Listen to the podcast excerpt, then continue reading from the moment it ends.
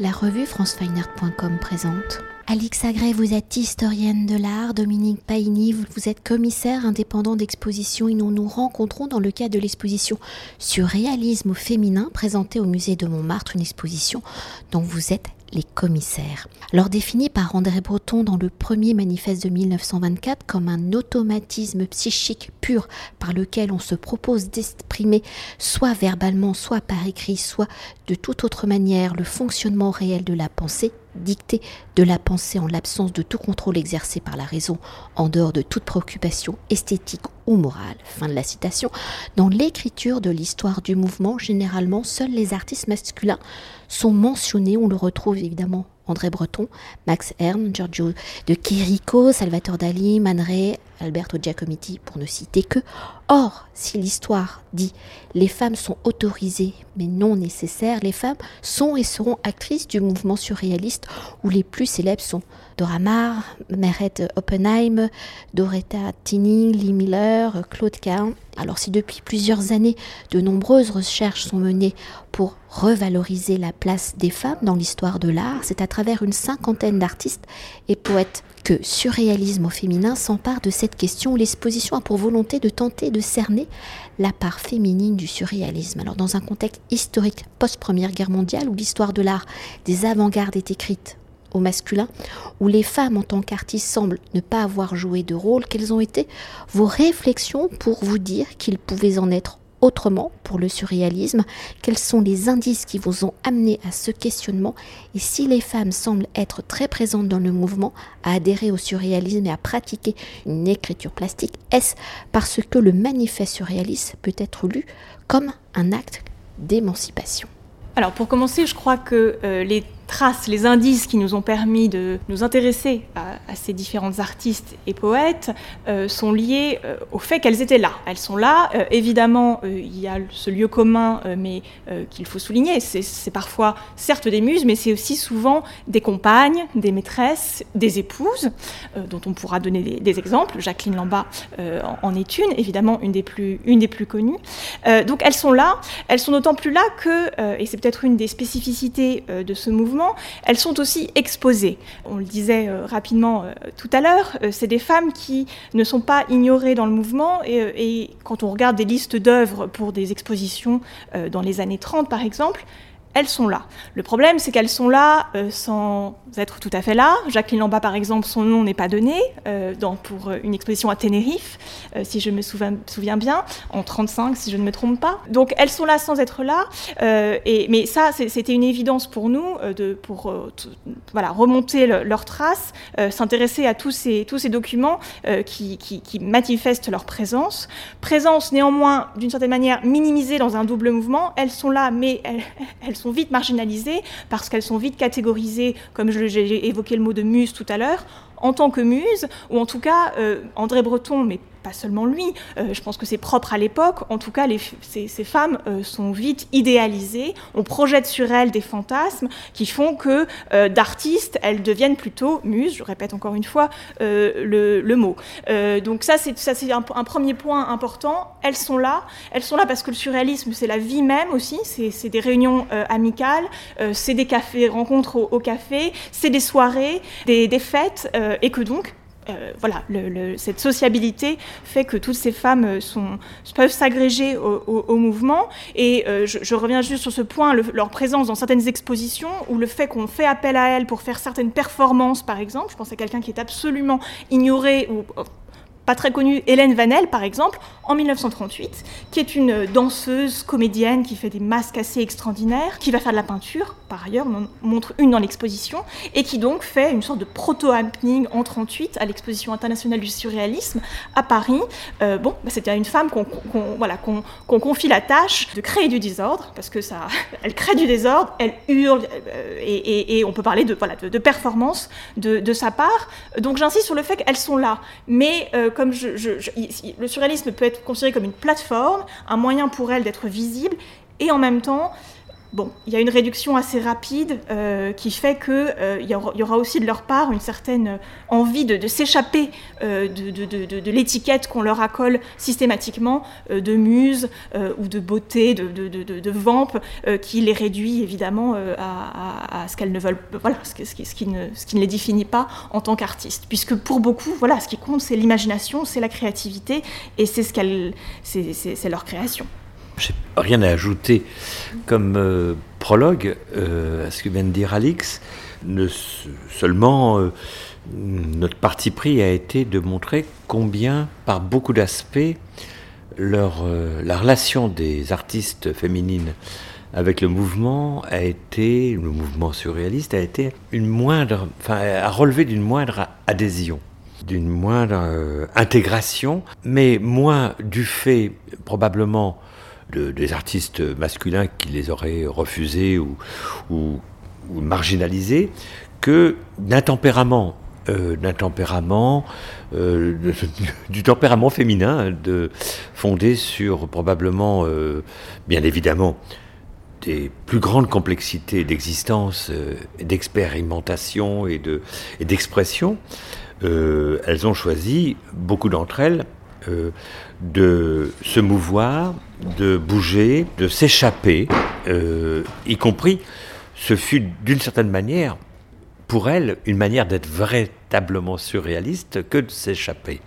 Euh, cette liberté que promettait le mouvement surréaliste, elles l'ont appliquée dans le fait même de participer au mouvement surréaliste de manière comment dire, alternatives, euh, de manière intermittente. Certaines sont même, ont même parfois quitté le mouvement, au sens sont éloignées, ils sont revenus parfois même. Et d'autres sont partis complètement. Euh, donc, première chose. Et deuxième chose, ça, ça nous a beaucoup intéressé. moins parce que ce sont, il s'agit de femmes artistes que parce que euh, il s'agissait pour nous de dire que le surréalisme avait eu des, un mode d'existence, un mode d'expression à travers des artistes, mais divers, et pas seulement depuis le coup de poing, depuis la provocation, depuis euh, le mouvement collectif. Euh, le surréalisme, ça a été aussi l'expression d'un certain nombre de personnalités isolées, dont certaines femmes en particulier, qui, en plus, l'ont été doublement, non seulement au présent de l'activité du mouvement la plus intense, mais au-delà de son existence à ce mouvement, qui s'est dissous en 1969 officiellement. Hein, comme un parti politique d'une certaine manière qui décide de, voilà, de changer de nom ou de changer de, ou de se dissoudre. Elles ont continué, c'est notre hypothèse aussi, elles ont persévéré tout simplement. Il y a une irradiation euh, de l'esprit surréaliste, d'une manière de vivre en surréaliste, euh, au-delà euh, de l'existence organique du mouvement. ce qui en dit long aussi, là encore, non seulement intermittence, non-adhésion euh, à la manière euh, dont les hommes euh, idéologiquement s'inscrivent dans un parti politique, par exemple, puisque à cette époque, le parangon de l'engagement politique, c'était le Parti communiste, et bien que, Dieu sait si le mouvement surréaliste fut anti-stalinien et anticommuniste parfois, mais le mode de fonctionnement du mouvement surréaliste a été d'une certaine manière n'a pas été sans être marqué par le mimétisme des grands partis bolcheviques de l'époque, hein, des partis communistes de l'époque. Adhésion, euh, exclusion, excommunication, euh, euh, pardon, pardon le, le, pardon qui n'était pas sans relation avec une certaine forme de, de, religiosité dans le mouvement communiste, hein, euh, mais aussi, euh, encore une fois, euh, autocritique. bon, bref. Et d'une autre manière, encore une fois, au-delà de 1969, date de la dissolution, beaucoup d'artistes ont continué d'être surréalistes sans avoir le besoin d'être adoubés par un mouvement organisé ou un, un grand, un pape que fut André Breton. J'ai envie de dire, un pape pour le pire et pour le meilleur. Et indéniablement, ce qui nous a frappé aussi, il était ce qu'il a été, euh, ce qu'on sait, autocrate, autoritaire, tout ce qu'on veut. Mais il a été aussi, et c'est aussi le cliché avec lequel on veut en découdre un peu, il a été aussi accueillant. Pas seulement lui d'ailleurs, hein, mais il a été un des un des grands préfaciers, un des préfaciers même, les, artistes féminines le reconnaissent beaucoup. Quand ils l'ont rencontré, elles ont été fascinées et elles ont trouvé un accueil auprès de lui et un défenseur. Et le surréalisme et la peinture, il y a peut-être pas beaucoup de femmes artistes en effet dedans, mais il y en a pas mal. Et il y a beaucoup de catalogues d'expositions d'elles, de beaucoup d'entre elles, qui ont été préfacées par André Breton. Indéniablement, le marché de l'art, euh, le monde des musées et les historiens de l'art, l'université, ont été euh, très responsables de la méconnaissance et de l'oubli, euh, plus encore que le mouvement surréaliste. alors parfois, ils les ont trop aimés, les surréalistes les femmes, en en faisant, comme le disait Alix à l'instant, des aspiratrices, des muses, des fées des enfants même. Donc euh, ça, aimer trop aimer. Elles ont été aimées trop aimées parfois.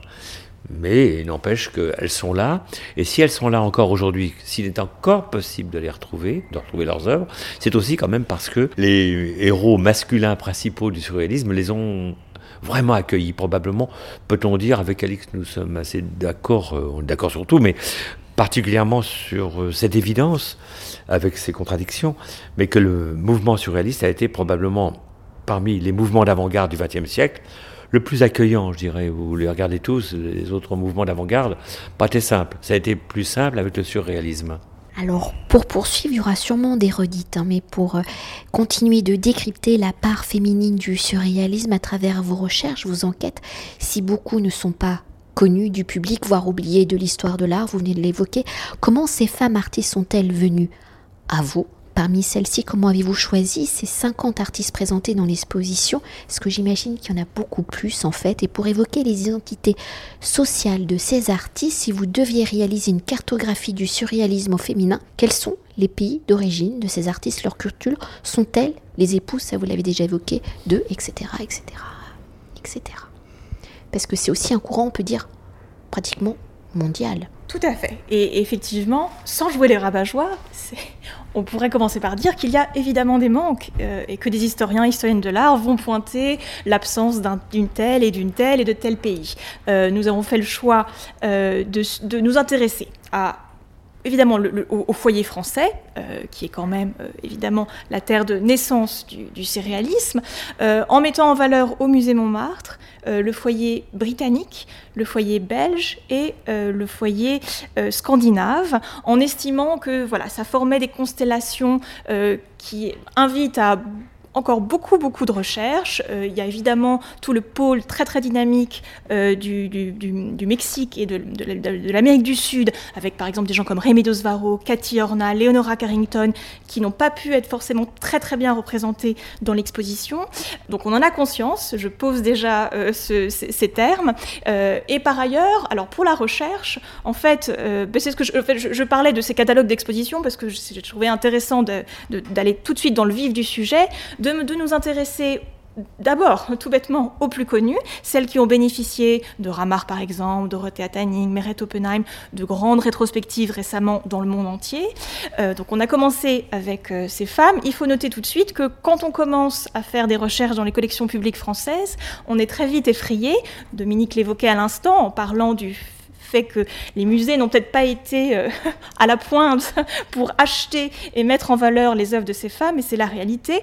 Euh, donc il faut bon, rétro-pédaler et ensuite euh, eh bien, découvrir tout un monde secret, pas clandestin, mais en tout cas plutôt d'amateurs très éclairés et de collectionneurs et collectionneuses qui ont la passion euh, de la collection et, de, ces œuvres euh, pour découvrir et, dévider la pelote euh, et pour découvrir des gens comme Aline Gagnère par exemple ou du côté des Anglaises Eitel Colquhoun, Grace Perthorpe, Edith Remington pour n'en citer que quelques-unes.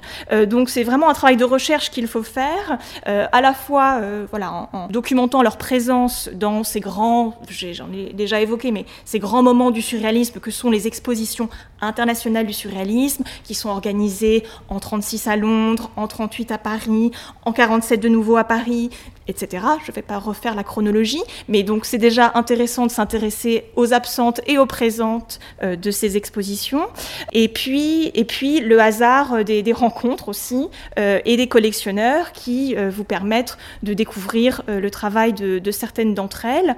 Pour la cartographie, je, dirais que c'est infini, qu'on a été contraint par l'espace du musée Montmartre. Je ne sais pas si Dominique veut rajouter quelque chose à, ce premier panorama. Mais peut-être comme nous sommes justement à Montmartre, peut-être indiquer, parce que vous me l'indiquiez justement hors micro pendant ma petite visite dans l'exposition, c'est que Montmartre a une importance justement dans le surréalisme. Oui, euh, ça tombe bien. Euh, probablement ont-ils été les, hommes et les femmes euh, animateurs du mouvement des habitants de, de ce, de ce arrondissement, de ce quartier. Euh, ce large quartier euh, d'Isabelle Valberg, André Breton, euh, à, bien d'autres. le quartier a été Jacqueline Lambert, qui, par exemple, a terminé sa vie dans le boulevard Bonne Nouvelle. Vous me direz, c'est pas Montmartre, mais c'est pas non plus loin de la rue du Faubourg Montmartre. On y est immédiatement. Breton, 42 rue Fontaine, rue Orcel, Isabelle Valberg. bon, le, le, le 9e et le 18e ont été hantés euh, par André Breton. Les passages parisiens euh, de le passage Verdot, Jouffroy, euh, la galerie Vérododa, qui est un peu plus loin que le premier, hein. mais les couloirs, les passages parisiens du, du, du 18e, du 9e arrondissement ont été émerveillants pour les surréalistes, femmes et hommes, y trouvant parce que ces passages sont des créations architecturales, urbaines, par excellence du 19e siècle, eux-mêmes les temps très marqués par le 19e. C'est des symbolistes, les hommes surréalistes. Et c'est une, le surréalisme a souvent été donné comme une continuité du, de Dada. En fait, c'est une réaction contre Dada. Le Dada est, est une provocation constructiviste qui utilise des blocs euh, plastiques qui s'opposent. Euh, euh, la géométrie et l'iconographie sont d'importance égale le surréalisme euh, revient au, pré-raphaélisme, euh, à, une, à une peinture euh, marquée par les influences en matière de, d'influence de, et de lien à certaines formes de, relations au cosmos, William Blake par exemple, ou, ou bien sûr tout ce qu'engendre comme iconographie mentale Lewis Carroll. Donc le 19e siècle, euh, Breton le dit dans le Minotaure, euh, ce, splendide 19e siècle. Hein.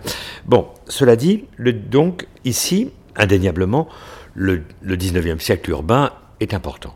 Maintenant, euh, pour dire un petit mot complémentaire à, ce que disait Alix, oui, nous n'avons pas pu aller au-delà de ce qu'elle vient de dire. Je dirais presque, par goût de la provocation, que le surréalisme, quand il ne fut pas français, pour euh, la, plupart d'entre nous, euh, fut très exotique. Le Mexique, l'Espagne, parce qu'il y a Dali, parce qu'il y a Buñuel, euh, Frida Kahlo, si tant est qu'elle fut surréaliste, j'en suis pas sûr. L'alternance, la revanche, je dirais, à l'Europe, ce fut d'une certaine manière le Mexique et l'Amérique latine. Donc euh, quelque chose qui fut une sorte de grand autre du surréalisme, qui fut donc la langue espagnole et aussi l'extravagance exotique de, de l'Amérique latine. C'est tant mieux qu'on n'ait pas pu le faire, parce que c'est déjà fait, d'une certaine manière pas mal, euh, avec en plus de Buñuel euh, qui a largement contribué à nous donner des voies vers ce continent. En revanche, comme souvent, la proximité n'est pas connue, est encore plus méconnue que le lointain. C'est le lointain quand, euh, Lévi-Strauss s'intéressait pas à, la banlieue parisienne, encore qu'il s'est intéressé aux tribus lointaines. Bon, eh bien nous, on ne s'est pas intéressé euh, au le côté de la Manche, euh, et là, euh, la formation euh, anglophone, anglophile de Alix était essentielle, on a découvert un foyer surréaliste en Angleterre qui fut quasi uniquement féminin. Ils sont pas lourds, les hommes là-bas. Hein. alors, vous allez voir, euh, ici, euh, entre Ethel Colquhoun, en effet, Marion Adams, euh, Wickham, et ben, vraiment, c'est, les femmes ont rudement existé. donc, en plus, les Français ont à l'égard des Anglais une sorte de, mépris sur leur capacité et, et sur leur talent iconologique iconique, j'aurais dire, pardon. Truffaut euh, se gêne pas et Godard non plus se gêne pas pour dire qu'il n'y a pas de cinéma anglais. non, mais vous voyez, donc la peinture anglaise, bon, à et tout ça, bon, on la regarde vraiment, euh, et on, les considère comme des, comme les, comme les, les, rois des rois, euh, des princes des princes avec leurs chiens entre la main, entre, entre les bras, quoi. Bon, donc l'Angleterre comme cliché d'un pays non sensible au visuel la chose visuelle. Hein. Pas rien. Scandinavie, bien sûr, mais le Danemark en particulier. Là encore, allez, allez, allez, allez, allez vous, euh, vous souvenir. Enfin, moi personnellement, j'ai découvert euh, Franziska Clausen, Elsa Thorsen, euh, Rita Kern Larsen, dont nous avons trouvé une œuvre, une petite œuvre, tranquillement perdue dans les collections, les belles collections du Centre Pompidou. Et là, c'est une découverte personnellement que je trouve plus inouïe, plus exotique que Frida Kahlo, dont on regorge de posters jusqu'à jusqu'à l'écœurement. Et pour continuer d'évoquer les identités de ces artistes au regard de la diversité hein, du vocabulaire surréaliste, le surréalisme féminin a-t-il des singularités, des particularités purement féminines ou face aux écritures plastiques, les hommes et les femmes sont-ils égalitaires? Y a-t-il des domaines où les femmes vont explorer des écritures que les hommes n'osent pas prospecter. Grand geste que les auditeurs euh, ne voient pas. Euh, Alix, euh, je réponds sur cette question? C'est oui et non. Euh, mais je, je, je, non, je suis pas si lâche. Non, parce que les artistes euh, féminines ont travaillé avec euh, les hommes et, elles vivent dans la même société. Euh, en effet, elles n'ont pas le même statut, mais elles, voient elles lisent les mêmes livres, elles voient les mêmes films, elles voient les mêmes peintures, elles vont dans les mêmes musées, etc. Donc, elles passent dans les mêmes écoles d'art, donc les mêmes académies. elles ont été au contact dans beaucoup de discussions, Alix le rappelait tout à l'heure. Bon, elles ont donc emprunté un certain nombre de grande question de l'art. L'inscription de la figure humaine dans la nature, euh, l'intérêt pour certaines d'entre elles pour euh, la dimension monumentale de la peinture et leur intérêt pour l'architecture aussi. Enfin, des grandes questions de cet ordre partagées avec les hommes. En revanche, j'ai le sentiment que euh, sur certains aspects, certains aspects infimes où il faut regarder attentivement, on a eu le sentiment, mais Alix viendra après moi euh, le confirmer, par exemple, on a eu le sentiment que chez beaucoup d'entre elles, la relation, on ne peut pas dire la totalité d'entre elles, je dirais ça en termes de tendance, de tendance depuis les œuvres que nous avons regardées. Peut-être que d'autres œuvres, la statistique diminuerait euh, en, ma faveur, mais euh, enfin, nous avons été frappés par le, un goût particulier de beaucoup d'artistes féminines pour la mythologie. Euh, c'est-à-dire euh, avant le 19e, euh, avant la modernité, autrement dit, parce que le 19e c'est la modernité, une, comment dire, volontiers, elles vont puiser par exemple, dans la mythologie euh, euh, dont, certaines, certains des récits euh, fondamentaux pour nous en Occident fut celle rapportée dans les Métamorphoses d'Ovide, par exemple, on a été assez frappé de retrouver, avant de le vérifier, c'est en, faisant l'hypothèse qu'on a commencé à... On a, peut-être que c'est notre subjectivité qui a euh, privilégier certaines œuvres, mais quand même assez frappant, comme la prédation, c'est peut-être pas par hasard, hein, la prédation euh, de Daphné, enfin la tentative de prédation de Daphné par Apollon, est une question, d'ailleurs il y a un texte sur ce sujet dans le catalogue, indéniablement, qui revient sous des formes très variées. Euh, la femme qui, pour se libérer de la prédation, se transforme en autre chose, Daphné en, laurier, mais Là, c'est frappant. On pourrait presque donner le, soleil, le soleil protecteur, comme Daphné en appelle à, la protection du soleil pour se sauver d'Apollon. Hein. Le soleil protecteur de Breton a, peut-être euh, euh, aussi fait en sorte qu'elle développe aussi euh, cette liberté, cette fuite, cette course pour échapper à quelque chose qui n'est pas de l'ordre de, de, même, c'est sans danger. Encore que, encore que, on ne sait pas. Bon, enfin, en tout cas, elles ont été très complices amoureuses, hein, beaucoup d'entre elles. Hein. Mais indéniablement, si elles ont fui, si elles se sont échappées, c'est aussi pour devenir autre chose. Donc cette question du coup d'être plus surréaliste en, en s'en échappant, euh, ce qui est paradoxal, mais euh, c'est prendre au pied de la lettre la revendication de liberté du surréalisme. Et du surréalisme même, elles ont voulu s'échapper pour être plus encore surréalistes au carré, dirait Alix, comme souvent on emploie cette formule.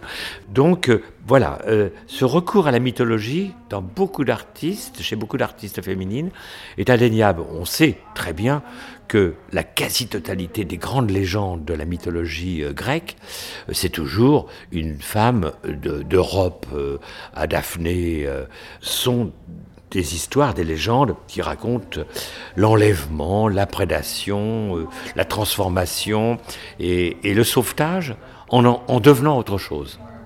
C'est intéressant euh, de ce point de vue-là. Elles ont été chercher ça. Mais peut-être que ça nous fait plaisir, nous, Alix et moi, d'avoir euh, privilégié ça. Comme notre volonté d'essayer de leur donner, en effet, je dirais, un certain type de, féminisme. Euh, voilà. Mais, mais bon, l'autre chose, peut-être, ça, Alix peut en parler mieux que moi encore, c'est que plus encore délibérément, mais avec agressivité parfois, elles ont récupéré à leur avantage, euh, je dirais, ce qu'on appelle le, male gaze, le regard masculin érotisant et, transformer la femme en, un bel oiseau, une femme avec des gants qui se retirent, euh, euh, ou alors avec des yeux, euh, des yeux de panthère ou, d'animaux sauvages. Euh, bon, cette façon de regarder les femmes, peut-être s'en sont-elles, euh, s'en sont-elles emparées pour les excéder, en faire des, des clichés à leur avantage. Peut-être Alix pourrait-il en dire des choses là-dessus. Oui, tout à fait. Simplement, euh, je, reviens, il me semble que la grande spécificité de, ces femmes, ou en tout cas l'une d'elles, c'est l'ironie mordante, c'est même l'agressivité parfois et la violence, euh, qui est, je trouve, merveilleusement jouissive, mais qui, qui fait qu'elle elle retourne euh, bah, justement comme un gant euh, ces, poncifs euh, d'un érotisme masculin qui, les fantasme. Mimi par, par, exemple, ou Josette Exandier, avec, je ne sais pas si vous avez repéré cette œuvre dans l'exposition, mais qui montre littéralement un gant blanc en cuir qui tient un phallus. voilà, alors avec, une femme donc qui ne, craint absolument pas de s'emparer de, tous les clichés. Mimi Parent avec son fouet fait à partir de 13 c'est qu'il appelle l'œuvre euh, maîtresse, euh, donc jouant sur le mot de la maîtresse d'école, mais aussi sur les tresses euh, voilà, capillaires. donc vraiment un, humour féroce. le décalage, c'est Dominique employait le mot de, voilà, au carré. Je pense qu'elles ont, voilà, elles mettent en pratique un, surréalisme au carré. Ça, ça fait peut-être leur spécificité. Et, mais je reviendrai aussi sur le fait qu'elles elles ont une indifférence totale à, à, la hiérarchie des genres. Et donc, c'est des femmes qui s'emparent de la broderie, par exemple, pour Mimi Parent, avec une très savoureuse broderie qui représente une espèce de, de, fête de femmes entourées euh, euh, d'oiseaux, de, gallinacés qui lui font peut-être des choses, ou du moins c'est peut-être elle qui se fait des choses avec des mains. Bon, enfin, euh, tout ça est très très joyeux, subversif, je pense. Donc, une femme qui, par exemple, s'empare de la broderie, qui est censée être l'ouvrage de dame par excellence, fait des boîtes, des mises en scène très très très très soignées. D'autres qui feront des bijoux, je pense à Leonora Carrington par exemple, d'autres qui vont euh, euh, s'intéresser euh, au décor de, théâtre, aux costumes, Dorothea Tanning par exemple. Donc il y a cette multidisciplinarité qui les, qui les rend très très riches et peut-être moins rigides effectivement, moins catégorisables que, que leurs équivalents masculins. Et puis c'est les poètes. Et ça je pense que par exemple c'est Toyen qui disait je refuse d'être, je ne suis pas un, une peintre, je suis poète, et, évidemment Sage, Dorothea Tanning, euh, Joyce Mansour, par exemple, qui elle crée aussi des objets euh, en plus d'être une, une, écrivaine. Euh, c'est des femmes qui sont voilà, multi multidisciplinaires et, qui sont écrivaines aussi et poètes. Et donc ça, je pense que c'est une des spécificités qu'on a essayé, on s'est attaché de la mettre en valeur pour dire ce qui pourrait être la part féminine du surréalisme une dernière chose pour mieux appréhender cette réécriture de l'histoire de l'art, du surréalisme, comment avez-vous conçu et construit justement l'exposition? Parce qu'il a dû faire, j'imagine, des choix. Avez-vous suivi le fil de l'histoire surréaliste adapté au féminin ou abordez-vous cette histoire par les biographies, les chronologies des artistes, par les classifications de thématiques, de sujets, de techniques, de préoccupations, etc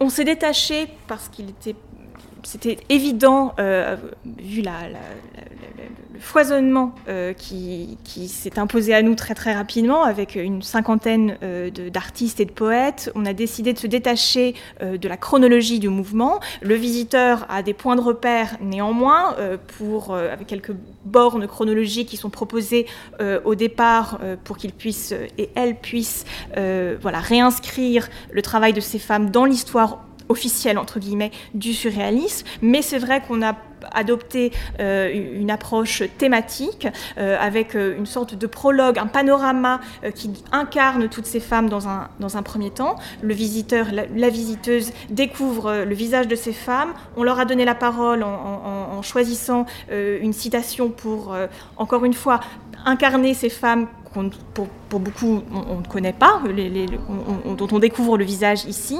Ensuite, euh, on a voulu, dans une première salle, euh, montrer à quel point elle s'était appropriée euh, les grands principes du surréalisme et cette volonté pour Breton euh, d'atteindre le point suprême, le point sublime, euh, et de tenter, sinon une réconciliation ou une abolition des, contradictions euh, inconscient, conscient, héros, thanatos, nature, culture. voilà, la première salle s'empare de, revient sur, sur la manière dont ces femmes, avec encore une fois beaucoup d'agressivité parfois, se, sont, se sont interrogées sur ces, ces, grandes questions.